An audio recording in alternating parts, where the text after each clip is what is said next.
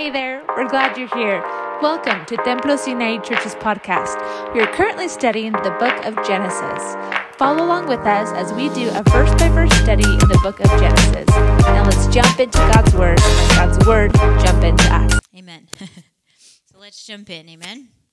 So we see here the um, Sodom and Gomorrah. This was a city that had great destruction, right? Their sin was exceeding. In chapter 18, verse 20, if we just want to jump right there, it says, And the Lord said, The outcry of Sodom and Gomorrah is indeed great, and their sin is exceedingly grave. So when the two angels in God appeared to Abraham in chapter 18, their mission was to come and destroy the cities. Okay.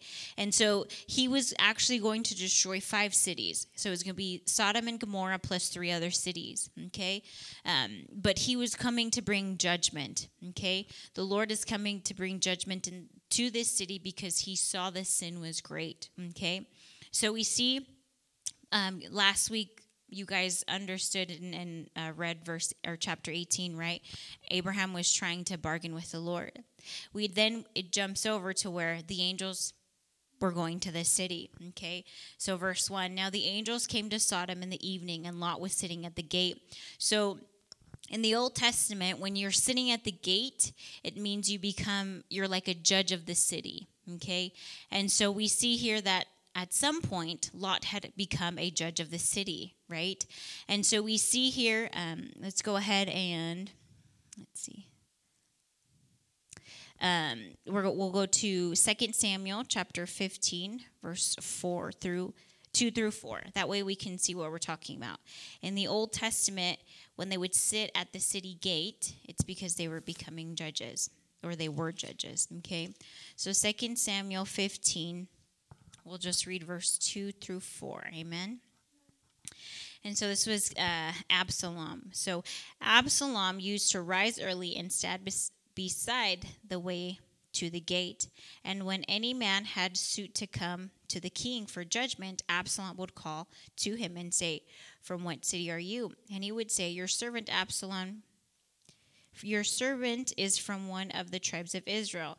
Then Absalom would say to him, See, your claims are good and right. No man listens to you on the part of the king. Moreover, Absalom would say, Oh, that one would appoint me judge in the land, and every man who has any suit or cause could come to me, and I would give him justice. Okay, so that's important for us to know uh, because when we start reading about the men of Sodom, they're going to call him a judge. He's acting like a judge, okay? So he was sitting at the gate and in the old testament again when folks would sit at the gate they were bringing they were judges folks would come in and bring their case and they would bring them justice okay so we see that um, lot was doing this another thing we need to see is that when um, lot had departed from abraham remember he had told abraham i'm just going to go not into the city, but close enough to the city. But now in chapter 19, we see that he actually has moved into the city. Okay, um, and we can actually read that in chapter 13. Let's go ahead and jump there just to refresh our memories. Um, chapter 13, we're going to read it verse 8 through 10. Okay, it says So Abram said to Lot, Please let there be no strife between you and me, nor between my herdsmen and your herdsmen for we are brothers. It is not the whole land before you. Please separate from me, if to the left, then to the right, to the right, then to the left. Lot lifted up his eyes, saw the valley of the Jordan, that it was well watered. Everything was before the this was before the Lord destroyed Sodom and Gomorrah, like the Garden of Eden, like the land of the Egyptians as you go to Zoar. So Lot chose for himself all the valley of the Jordan and Lot journeyed eastward. Thus they separated each other. Okay. Verse 12 Abraham settled in the land of Canaan, while Lot settled in the cities of the valley and moved his tent as far as Sodom. Okay. So we see here that he was just about close to the city, but he wasn't quite yet there, right? He was in a tent. But now we see in chapter 19 that he's actually living there, right? And so we see here that um, he was a judge of the city. He actually moved into the city. Okay. And then we see that these angels came into the city. And it says that Lot saw them. He rose to meet them and bowed to, down to his face. So Lot didn't know that they were angels, right? Because uh, angels appeared to be as men, as we read that in chapter 18, right? It was the angels plus Jesus. Um, so we see that Lot goes, he sees them, and he, he thinks they're guests and there's visitors. And in that culture, they would consider um, guests, visitors, uh, something important. So their hospitality was something so great. And so when he saw them, he probably thought, wow, these are visitors. We have to treat them well. We're going to show them the city, things like that. Okay. And so we see that um, he saw them, he bowed to the ground, and he says, now, my lords, turn aside to your servants and spend the night, wash your feet. So we see here that he was inviting them over to his house, right? Again, he didn't know who they were, he didn't know what their mission was or anything, right? We know that their mission was to destroy Sodom and Gomorrah, right? The city they was living in. But he didn't know why they were there. He just thought that they were visiting. So he invites them over. Um, and then it says, no, they tell him, no, we're just going to stay the night in the city square. Like, our mission is come, we know our mission, we're going to destroy. It's just a wicked city. Verse 3, it says, Yet he urged them strongly. So they turned aside to him and entered his house, and he prepared a feast for them, baked unleavened bread, and they ate. Just like Abraham in chapter 18, verses 6 through 7, right? Abraham creates a feast for them. Abraham's feast was a lot bigger, right? But Lot did the same thing. Again, the culture back then was super hospitable. It was like if Peta came to my house back then, she was like, essentially God, right? They were just so um, wanting to be hospitable, like wanting to let's wash your feet, let's wash your hands, let's let's just feed Peter, all these things. And so that's what he was doing for them. He wanted to be fed, right? He wanted them to have a good place to stay.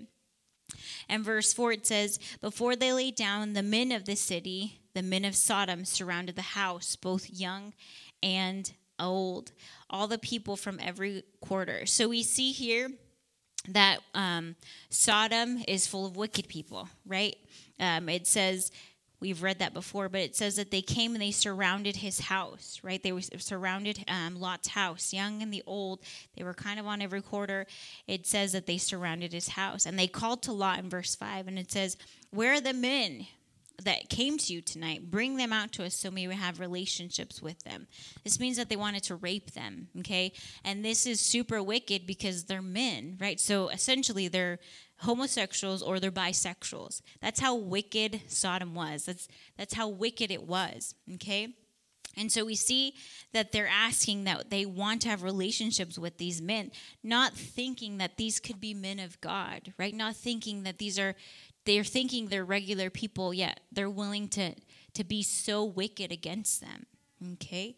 And so we see that they just openly say it. You know, they just, yeah, we're going to have relations with them, we're going to rape them. And verse 6, it says, But Lot went outside, out the doorway, and shut the door behind him. And he said, My brothers, do not act wickedly Verse 8 But behold, I have two daughters who have not had relationships with man, which means they were virgins. Please let me bring them out to you and do to them whatever you like. Uh, only do nothing to these men as much as my roof. So Lot makes a terrible decision, right? When I was reading this, I was like, man, he's going to give up his daughters. But we have to remember that back then women weren't highly esteemed okay they had a really low view of women back then they were we were essentially not worth anything back then right and so we see here that lot makes a terrible decision and says i have two daughters they're virgins you guys can have them. You guys can rape them. You guys can do whatever you is but please don't do anything to the two men here. And you say why would he do that? Again because the idea of hospitality in those times you had to guard them with your life. If you had a visitor you had to guard them with your life. And so that's what lot was doing. And maybe at the time he didn't think about it because only God knows how many people were around his house, surrounding his house, right? It says that they were on every court. And maybe he was frightened, maybe he didn't know what to do, but he was going to guard these men with his life. Okay, again, he didn't understand why the men were there, but he was going to guard them with their life, right? And so he made a terrible decision. He made a bad suggestion. And of course, he probably didn't want his daughters to be raped. But again, he was going to guard the guests with, with his life. Okay? And so we also have to um, see here that he calls them wicked. Okay, so he is telling Sodom, and Lot knew that they were wicked, yet Lot was in Sodom. You know, so it kind of like he was kind of okay with the wickedness because he was in the town. Okay, but at this point he says, please don't do anything wicked, right? And then in verse 9 it says, But they said, Stand aside. Luckily, the men didn't want his daughters, right? Uh, furthermore, they said, This one came in as an alien and he is already acting like a judge. Why is he why do they say this? Because in verse 7 he calls them wicked. You guys are acting wickedly, right? And a lot of the times we know that sometimes when you call unbelievers or the world's behavior wicked, they say, Why are you judging us? You don't have the right to judge me, right? But it's true. You guys are acting wicked. And Lot said this. You guys are acting wickedly, right? And so now they're kind of giving him attitude and saying, You aren't even from Sodom. Why are you calling us wicked? You know, that just shows you the wickedness of their heart, right? When unbelievers think that you're criticizing or their world's behavior, well, God has different standards. So, yeah, you guys are wicked. Amen? And so they're ju- they're telling him, "You're acting like a judge. Now we will treat you worse than them." So if you, we thought rape was worse, what can you imagine? Torture? They said, "Lot, we're going to treat you worse." Okay? And at that point, Lot's probably like, "Oh my gosh, like what's going to happen? Like I have to guard these guys with my life. Like I'm sure he's panicking, right?" It's an intense situation. But again, Lot put himself in that situation. Lot was barely, it says, the Bible says that he wasn't quite into the city, but eventually he got into the city. That could even be compared to our sin, right? Maybe we're just dabbling in it, but then eventually we're stuck in there. And we have consequences that we need to pay, right? And Lot is at this point where he has these people around his house and he's like, oh my gosh, like they're going to do even worse, right? And so he's, I mean, I would be freaking out, right? Um, so they pressed hard against Lot and came near to breaking down the door. So back then, the doors aren't like our little cheapy doors, right? Back in the day, they had those big old wooden heavy doors that you'd have to push, that you'd have to pry, right? It wasn't like our doors. So it was a heavy door, it's a strong door, and they almost broke it down. But verse 10 it says, But the men reached out their hand, brought Lot into the house, and shut the door. Um, so the angels uh, didn't need rescue from Lot, right? But they rescued Lot and themselves. Okay. And so we see here that not just only did they get saved, but verse 11 it says they struck the men who were at the door of the house with blindness both small, great. Okay. Again, the these men, the angels, diffuse the danger, right? Instead of Lot thinking that he was going to save them, they saved Lot and themselves, and not just that, but they gave them blindness. Now, the Bible doesn't tell us if it was temporary blindness. Excuse me or blindness for the rest of their lives. In any case, it didn't really matter because they were going to be incinerated, right? Sulfur was going to come, brimstone was going to come. So they were probably blind for the rest of their life because it was about, what, six to seven hours before they were going to destroy the city. Um, but again, we see that it caused confusion. They were blind. Okay, and again, it just kind of shows when I was reading this, I'm like, man, God really does have our backs, you know, because Lot really did put himself in that situation. He probably shouldn't have been in Sodom at that point, but he did, right? He was part of the wickedness. And so, even in God's kindness, he saves Lot, right? Because he could have let Lot just die and burn and all these things, but we see the opposite of that, right? Uh, verse 12 it says, Then the two men said to Lot, Whom else do you have here? So the angels are like, Okay, Lot, we're down to business. Who do you have here in Sodom? Do you have son in laws? Do you have sons? Do you have daughters? Whoever you have, you have to take them out of the city. Right now, he's the two men are getting down to why they've come to the city. Okay, they've come to bring judgment, right? They've come to judge the city because the Lord was just tired of it. It says, Bring them out of the place, verse 13. For we are about to destroy this place because of their outcry. It becomes so great before the Lord. Okay. And uh, the Lord has sent us to destroy it. Again, Lot's probably like, oh my gosh, like, you guys are men of God. This is the first time they actually say, Lord sent us. We're destroying the city. It's time for you guys to go. Okay. And so we at least know that Lot had two daughters, because in the next verse we're going to see that he has sons in law. So sons means more than one. He could add more. Um, so we're just going to assume that's at least two. And then he had the two virgin daughters and his wife, right? He could have had grandkids. We don't, the Bible doesn't tell us. But the, um, the goodness of it is that he asked, whoever you have, you have to take out of the city, right? God was going to be merciful to Lot. And so we see in verse 14 it says, Lot went out and spoke to his sons in laws who were married to his daughters and said, Up, get out of this place, for the Lord will destroy it. But he appeared but he appeared to his son in laws to be joking. Okay. His sons didn't listen to him. His son in laws didn't listen to him. So, therefore, if his son in laws didn't listen to him, then unfortunately his daughters didn't listen to him, right? And even their kids, perhaps. They just thought he was joking. Again, they were probably spiritually blind to be like, wow, we have to listen to Lot. We have to do this. But no, they were going to stay there. They thought he was joking. Verse 15, it says, When morning dawned, the angels urged Lot and said, Get up, take your wife and your two daughters out who are here, or you will be swept away in punishment of the city. Again, the, the angels are being merciful and saying, Okay, you've spent enough time. Like, it's time to go. Quit dragging your feet. We have to go. Like, it's time. We're going to be swept away. And we see here that Again, maybe Lot was reluctant. Maybe he didn't want to leave. Again, he was going to leave his two daughters plus his son in law. That's hard. It's your family, right? Think of our families, right? Think of our siblings. Think of our nieces or nephews. Think of our family, right? It would be sad to leave them. It would be sad to see the destruction of them. But again, they're saying you have to take your wife, you have to take your two daughters. You guys got to get out of there. And then we see in verse 16, but he hesitated. Again, Lot is dragging his feet. Amen. So the men seized his hand, the hands of his wife, and the two hands of his daughter. Luckily, there was two angels to do they each had a hand, right? If it was more, I don't know how they were going to do that, but he took him out. For the compassion of the Lord was upon him. Compassion we can translate to mercy, right? God had so much mercy on Lot that he told them that he was going to destroy the city. But not only did he tell him, Lot was dragging his feet, he yanked him out of there, right? He had mercy over him and he grabbed him and he pulled him out.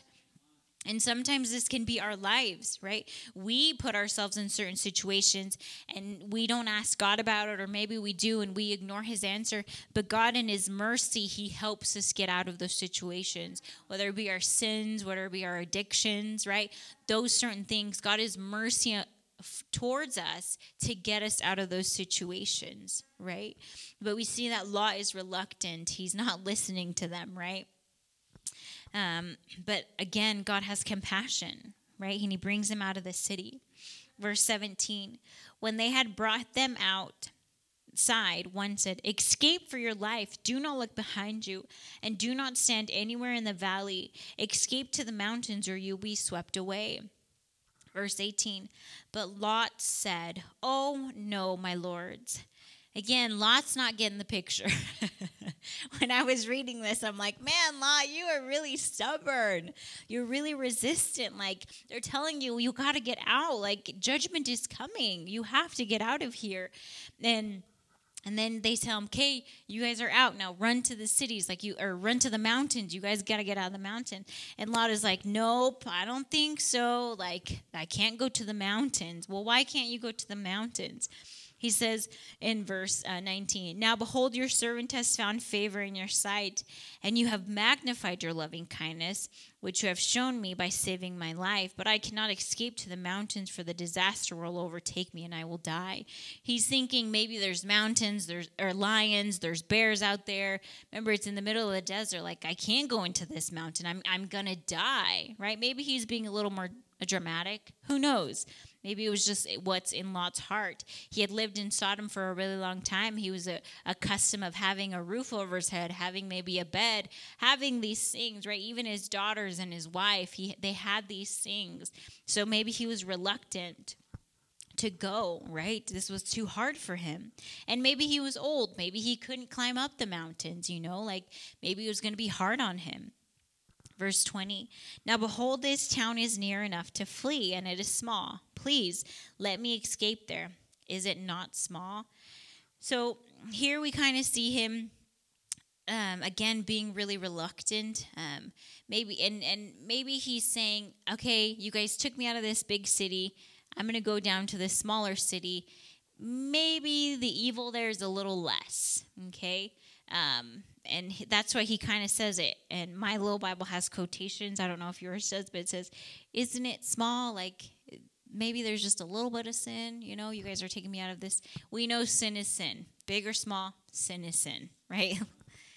And Lot was kind of being like, eh, maybe not. It's tinier. There should be less in there. Maybe I can go there, right? And you're like, Lot, you got to get it together, dude. Like, they're telling you. Amen. But again, this could be our lives. God and God against knocking, knocking, knocking, knocking, knocking. And he's like, come on. And we're like, yeah, but it's just a little bit. Maybe, yeah, I'll be fine, you know? And let's like, no, come on. Don't be like Lot. Like, figure it out the first time. And God says, I'm bringing judgment. Do you need to stop? That we would right away listen and be obedient. Amen. To walk in obedience. Amen. So he asks them if he can go to the little town.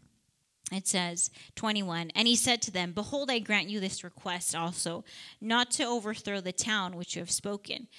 Zorah was supposed to be destroyed. It was going to be one of the cities that was supposed to be destroyed. Remember, I said there was five cities: Sodom, Gomorrah, Zorah, and then the two others.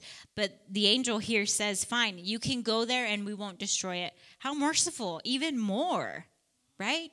It's amazing that again God is so merciful even in that in that aspect like he's saving him out of the city he's going to destroy. But then he asks him, "Well, I can't go to the mountains. I'm just going to go to this little town."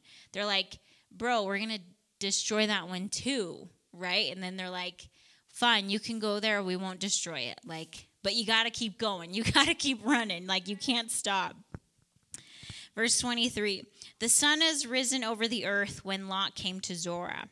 Then the Lord rained on Sodom and Gomorrah brimstone and fire from the Lord out of heaven. Amen.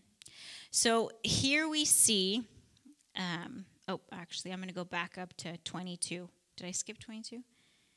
Um, Hurry, escape there, for I cannot do anything until you arrive there. Therefore, the name of the town was called Zora. I did skip that, sorry. Um, this is pretty important because this um, verse here is quoted in favor of the pre-trib, pre-trib rapture. Okay, and you say why? Well, let's read it again. Hurry, escape there, for I cannot do anything until you arrive.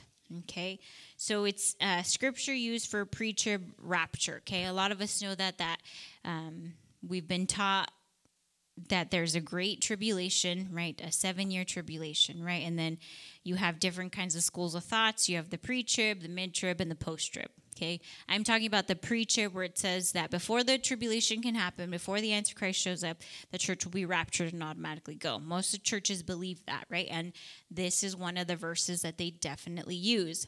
Um, so let's go ahead and jump to, we're not going to spend a lot of time here, but we're just going to clear it up a little bit. Um, Luke chapter 17 we're going to read verses 26 through 32. Okay? Are we still here?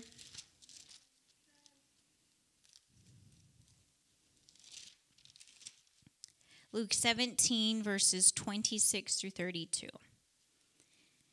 And most of us have already studied this, so we're, we're, we should be pretty knowledgeable on it. We're just going to kind of brief through it.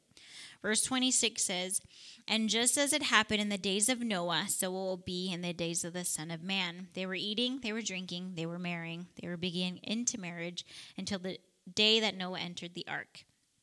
The flood came and destroyed them all. And it, it was the same as as happened in the days of Lot. They were eating, they were drinking, they were buying, they were selling, they were planting, they were building. But on the day that Lot went out of Sodom, it rained fire and brimstones from heaven and destroyed them all. It will be just the same on the day that the Son of Man is revealed. On the day, the one who is in the housetop and whose goods are in the house must not go down to take them, and likewise, the one who is in the field must not turn back. Remember Lot's wife. Okay, um, so we say, well, why? Why um, do they think this is pre-trib? Because they believe that n- verse 22 in Genesis that we read, it said, "I can't." The angel said, "I can't do anything until you guys flee." Right. So then they take that as the tribulation can't happen until the church leaves the earth, right? So then they won't face the judgment or the punishment of the great tribulation. Are we following? So they say that because the scripture says that the angels had to wait before they brought the darkness, the brimstone, the fire, that before that can happen, Lot had to be removed, right? And so they believe that before the tribulation, the trials, all these things can happen, the church has to be raptured. We know that that's not true because Sodom it's a protracted judgment. It did not happen over 7-year period. It happened in a single day. So that debunks that, anyways, right? Because they say that the tribulation is seven years, three and a half years of peace, three and a half years of tribulation. The judgment that came to Sodom was because their sin was so great right? And so it happened in a single day. It didn't happen over a time span, and Lot was taken out. Immediately, destruction happened. That was the end. Life moved on, right? So it wasn't over a course of seven years. The Sodom does represent the second coming of the Lord, right? Why do you say that, Monka? Because we know the elements burn up, all these things begin to take place. We've been taught that, we've learned that we will um, can kind of go through it. Again we're not going to spend a lot of time on it because um, we've already studied it but let's just go ahead and see second thessalonians 1 8 so we can see what we mean that the elements burn up all these things. Second thessalonians 1 8 amen? Um, amen. Uh, dealing out retribution to those who do not know god Oh, wait, is that right? Second Thessalonians. Let's see. Maybe it's. Sorry. Must have wrote it down wrong.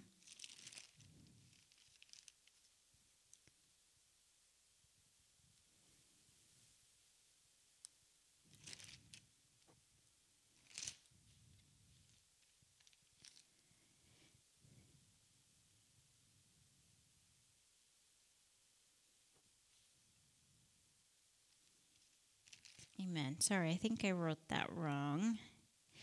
Um, amen.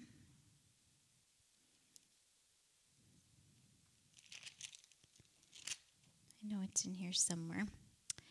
Um,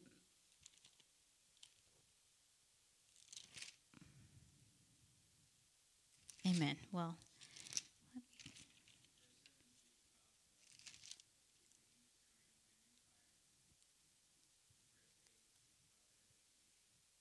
which is the judgment. Okay. Um, so we see that Sodom can is a form of judgment of coming, right? Coming of the Lord. Um, like Damon said, uh, Peter speaks about the elements burning up, but First Thessalonians eight or seven and eight uh, talks about the judgment, right? Um, so dealing on retribution to those who do not know God and to those who do not obey the gospel. So that would be discussing the judgment, right? And Sodom was doing that. They were full of wickedness, they were full of sin. So God was bringing judgment to them, right?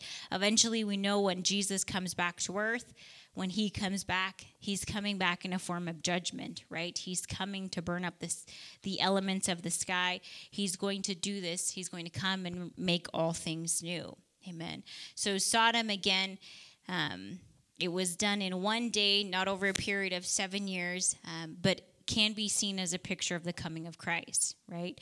So again, when we go back to Genesis um, chapter 19, we can see that in verse 22 when it they when somebody comes and tells you this is why we believe in the pre-tribulation that's completely fine but we know that that's out of context okay um, so again it's a good pic uh, sodom is a picture of the coming of christ not the tribulation um, lot uh, they say Lot represents the church because he was delivered. Again, we know that's not true. Lot was delivered, and then it happened in a single day, not over um, seven years. And Lot wasn't taken out of the world. He was close enough to the destructions that his wife was killed, as we continue to read on. So that doesn't. Do you have a question, Peter? You good?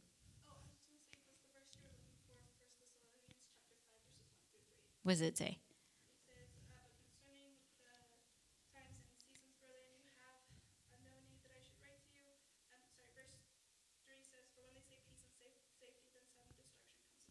Amen. Yes, right. So, of course, right, destruction came on Sodom. Um, so, and again, like I was saying, um, Lot wasn't taken out of the world. He was just scooted over a little bit, right? The church is to be taken out of the world according to the pre trib um, rapture. But again, Lot doesn't represent church because he wasn't taken out of the world. He was just moved a little ways over close enough to the destruction, not quite, but he was close enough. Okay, um, so that covers verse 22, which is kind of a lot. Do we understand that? Amen. Um, verse 23, we see here that the sun had risen over the earth when Lot came to Zoar. Okay, they traveled by night, the sun was coming up. Verse 24, the Lord rained on Sodom and and Gomorrah brimstone and fire from the Lord out of heaven. Okay, so here, um, there's a couple of uh, thoughts where it says that, yeah, maybe the Lord just created the brimstone, the sulfur, just to come down, right?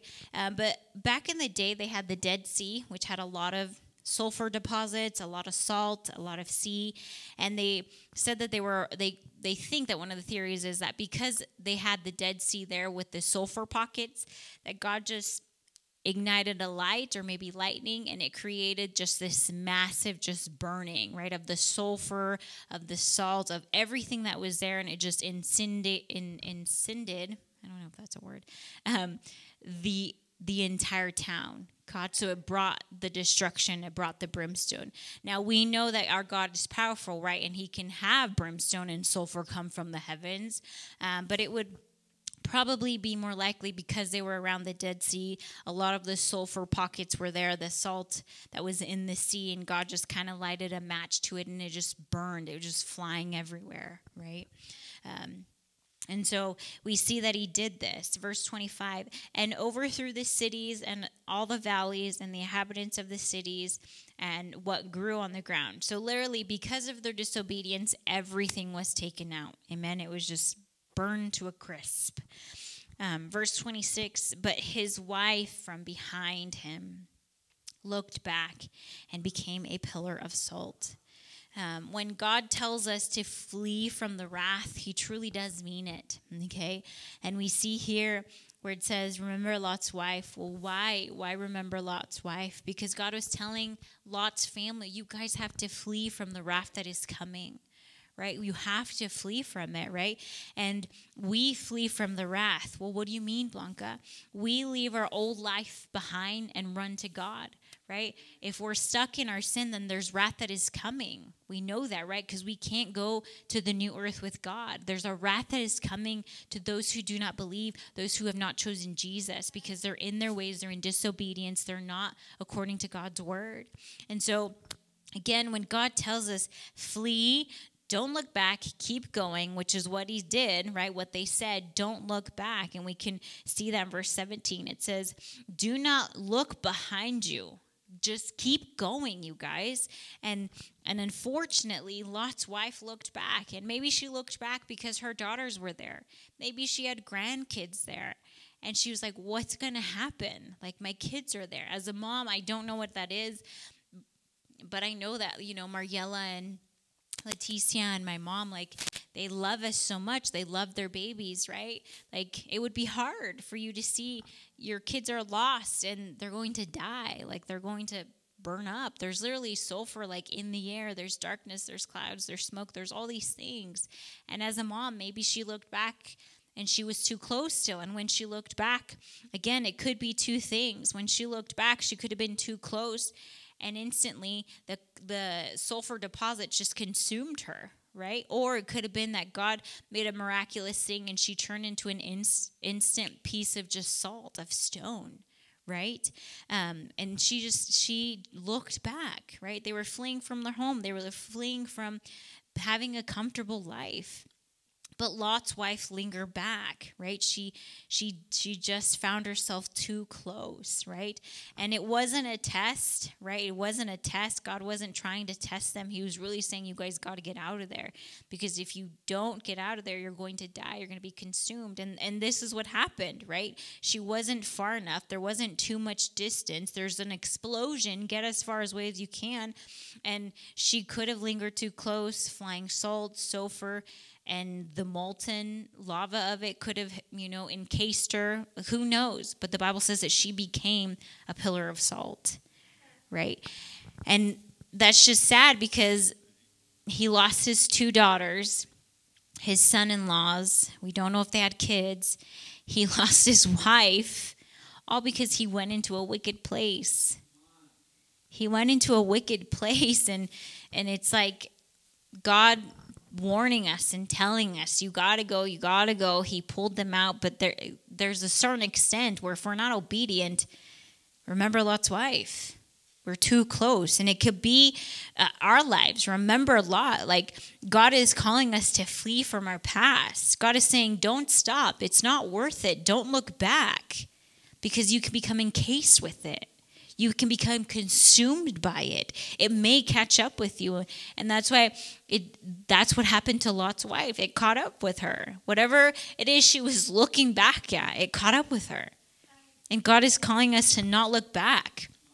Not look back from our past, not look back of what we've done, but to move forward, to not be consumed by our, our sin, our addiction, our lust, whatever it is that we're dealing with, right? That we wouldn't look back because it's not worth it.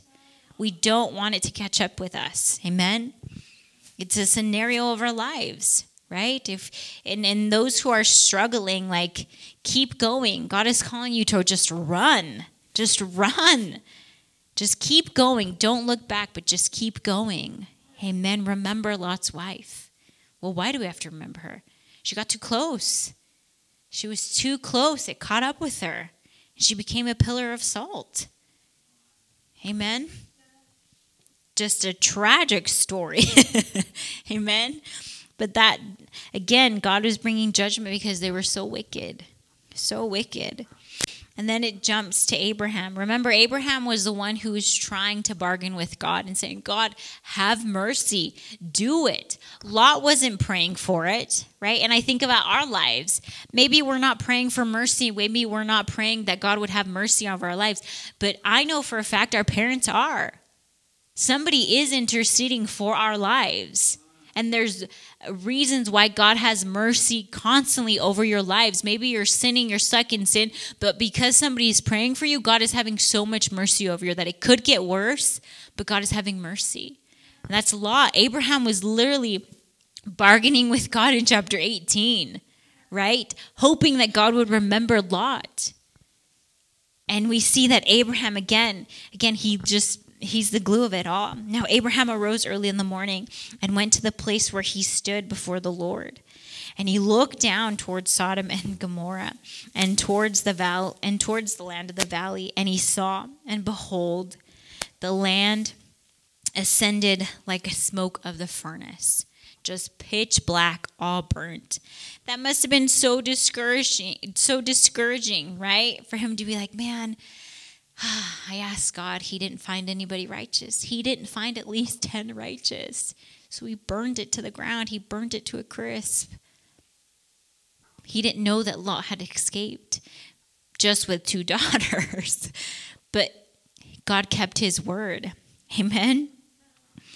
Verse 29 Thus it came about when God destroyed the cities, that God remembered who? God remember who? Abraham and sent Lot out of the midst to overthrow when he overthrew the cities which Lot lived. God didn't find 10 righteous, but who he found, he pulled out. And not because they were righteous, but because Abraham was righteous. It says, God remembered Abraham. Abraham was God's friend. They were like this, right? They were talking all the time. God has his connection, Abraham has his connection with God. And so God remembered Abraham. And it's that is so important. Do you know why? Because God remembers us, not because of us, but because of who? His son Jesus. Jesus paid the price. Therefore, Jesus deserves the nations. Jesus deserves justice. And that's why you and I can come before the Father, just like Abraham, just like Lot. God remembered Abraham, so he saved Lot. God remembers Jesus, so he saves you. Amen. That's our connection. That is our connection. God doesn't owe it to us, but he owes it to Jesus. He's giving Jesus justice for what he did. God remembers Jesus. God remembers what he what Christ purchased. Right? And so that's a picture, another picture. And Damon always says this it's a picture, it's a picture, it's a picture. And when I read it before, I didn't, like, I just read it, oh, yeah, he destroyed the cities, boom. But it's huge. God remembered Lot because of Abraham. And God remembers us because of Jesus. Jesus deserves justice. Amen. Um, So that's that end portion. Now it gets into something else.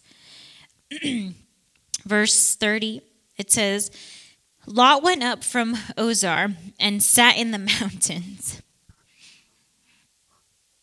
I just think that's hilarious. Why? Because he didn't like the city. he was in Zoar. He didn't like it, so he went up to the mountains. He should have just listened from the beginning. You know, and, and I for me, like I feel like when I was studying, like Holy Spirit was like, Blanca, you should just listen from the beginning. You don't have to trail through everything. If you listen from the beginning, it's 10 times easier. How do I know that? Look at Lot's life.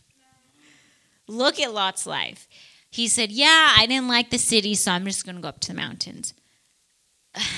Way to go around, right? But God speaks to our lives and He speaks to my life and He says, quit going around it all.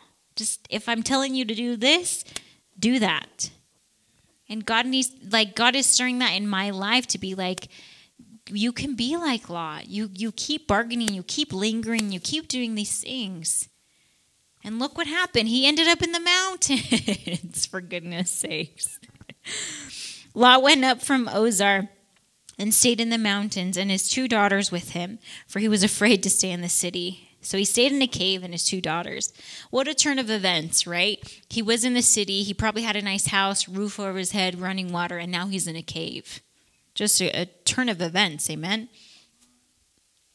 Um, the next little piece that we're going to read, we have to keep in mind that these are old stories, okay? They didn't have the Bible, they didn't have the law, so they didn't know anything right? We know that it's unlawful to sleep with your dad, to have incest, to marry your brother, all these things. But in the Old Testament, in these earlier days, they didn't have the law, they didn't have the Bible. The only one who knew God was Abraham. Okay, so when we read this, it could be disgusting. However, they didn't know any better. Okay, we have to remember that it's 2,000 2,000 years of view of Christian influences. Okay? They didn't know God. They didn't know who God was. They didn't know that they couldn't do certain things. There was sin, absolutely, but they didn't know anything better. Okay? So when we read this story, we have to keep that in mind. Again, they didn't have the law.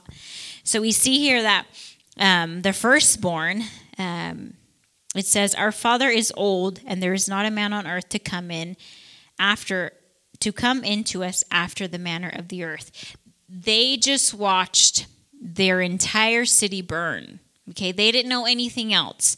They could have meant that literal, like a hyperbole, to be like, there's literally no one else on the earth. It's just us three. We're in a cave. We just saw the entire world get destroyed. It's just us three. We have to keep our lineage. We have to multiply, right? Or they could have the attitude of being selfish, where there's no one around. I want to have kids. The only way I'm going to have kids is if I sleep with my dad. Okay? And so, again, um, we have to remember where they came from. They came from a sinful place, okay? And so um, when I was studying this, it really brought to the attention of kids. I know that none of us have kids here, but when we do, that we would raise them right. Sodom put his family in a terrible situation. Lot put his family in a terrible situation. He stuck them in Sodom, right? Where the wicked widow was increasing all these things. He did a terrible thing for his kids. Okay. And sometimes our parents can put us in difficult situations or in terrible situations, right? And so there comes a time where, as parents, future parents, we need to think about our children, what we're doing for them, what's worth it, right? And I think of, you know, Isaiah and Lexi. Your mom is thinking of your salvation, your future. She's driving an hour and a half to bring you guys to youth group. That's amazing. She's contending for your future because she knows that Jesus is worth it. She's bringing you in a better situation. She's contending because she knows that if I teach, that I bring them to Christ, I'm trying. And if they can just grasp a little bit of Jesus, that's going to be an amazing future for them, right? And we know that. And that's amazing. And there's other parents who don't have that intention, right? What's more better than having your kids saved? Nothing. Nothing is more better than that. And we think of Lot here. He brought his kids, he lost his two daughters, he lost even his wife. All that for what? To have momentary, I'm a judge at the gate of the city, I rule over the city? To be maybe wealthy? He lost all those things, and now his his his kids, his daughters, um, everything that they learned in Sodom, maybe they were bringing it back to them, right? He got them out of Sodom, but their mind was already perversed, right? They were already transformed, they were already molded to think like Sodom. And sometimes that's what happens. Parents bring their kids in, into certain situations and then they're too far deep or they're too far gone and they're like, ah, how do we help them? Well, you can't. You stuck them there. You were doing this consistently, and then now you want to save them. It's too late. And I think of a lot of the kids that, you know, that we encounter at young adults and youth group. The parents are like, here, fix my kid. How can we fix your kid if you spent the last 16 years not in church? That's not a, that's not how it works. You know, and so poor Lot he lost his daughters, he lost his wife. Now he has these two. And now either they're being selfish or they really believe that there's nobody else to impregnate them. And so, as future moms that we're going to be here, if God delays, that we would think about the situations that we bring our kids into, that we would think about their future, that we would think about those things. Amen. Amen. Lot lost his wife, he lost his daughters he didn't get them out of Sodom, right? And this is a warning about the way that we need to bring up our kids, the environment. We might get them into certain situations, but we can't always help them get out, okay? Lot's daughters had put their moral roots down in Sodom, their choices, things that they did. And so we see, unfortunately, what's happening here. Verse 32 Come, let us make our father drink wine, and let us lie with him, that we may preserve our family through our fathers. Again, they knew their father wasn't going to be on board with them, so they had to get him drunk. Verse 23 So they made their father drink wine that night, and the firstborn went in. She laid with her father. He did not know when she laid down or when she arose. On the following day, the firstborn said to the younger, Behold, I lay last night with my father. Let us make him drink wine tonight. Then you will go lie with him. That way we preserve our family through our father. So they made their father drink wine that night, and the younger arose and laid with him. And he did not know when she lay down or when he arose. Thus, both daughters of Lot were with child by their father. Again, they were living in the cave. They did not know what was happening. This is just kind of what was reported. Okay, and you ask, well, why was this story even in this piece? well, the next two verses will know. The firstborn son was called Moab. He is the father of the Moabites to this day. As the younger, she bore a son and called him Ben-Ammi. He is the father of the Ammon, Ammon, Ammon to this day. The reason this story is told is because these two tribes, or these two, um, uh, the Mo, the Moabites and the Ammonites, they were going to be enemies of Israel. Okay, and remember, Moses is writing this. So when Moses is writing this, he already knows that these they're um, fighting against each other. They're striving against each other. But he's writing in there to say this is where these guys came from. They came from lot's family okay? So we see here again that they, the reason why this story is in here is because we needed to know where they were coming from. Why? Because they were going to be enemies of israel. And that's obviously an important part of history right? As we continue to read into um, genesis. So again amen we see the doom of Sodom. We see that God is kind. Again, not because Lot deserved it, but because of Abraham. And then we see these two. Um, um, I don't. I for some reason, I can't think of the names. But we see these two um, sons um, be born part of Lot's family. Okay. Amen. Understood. Amen.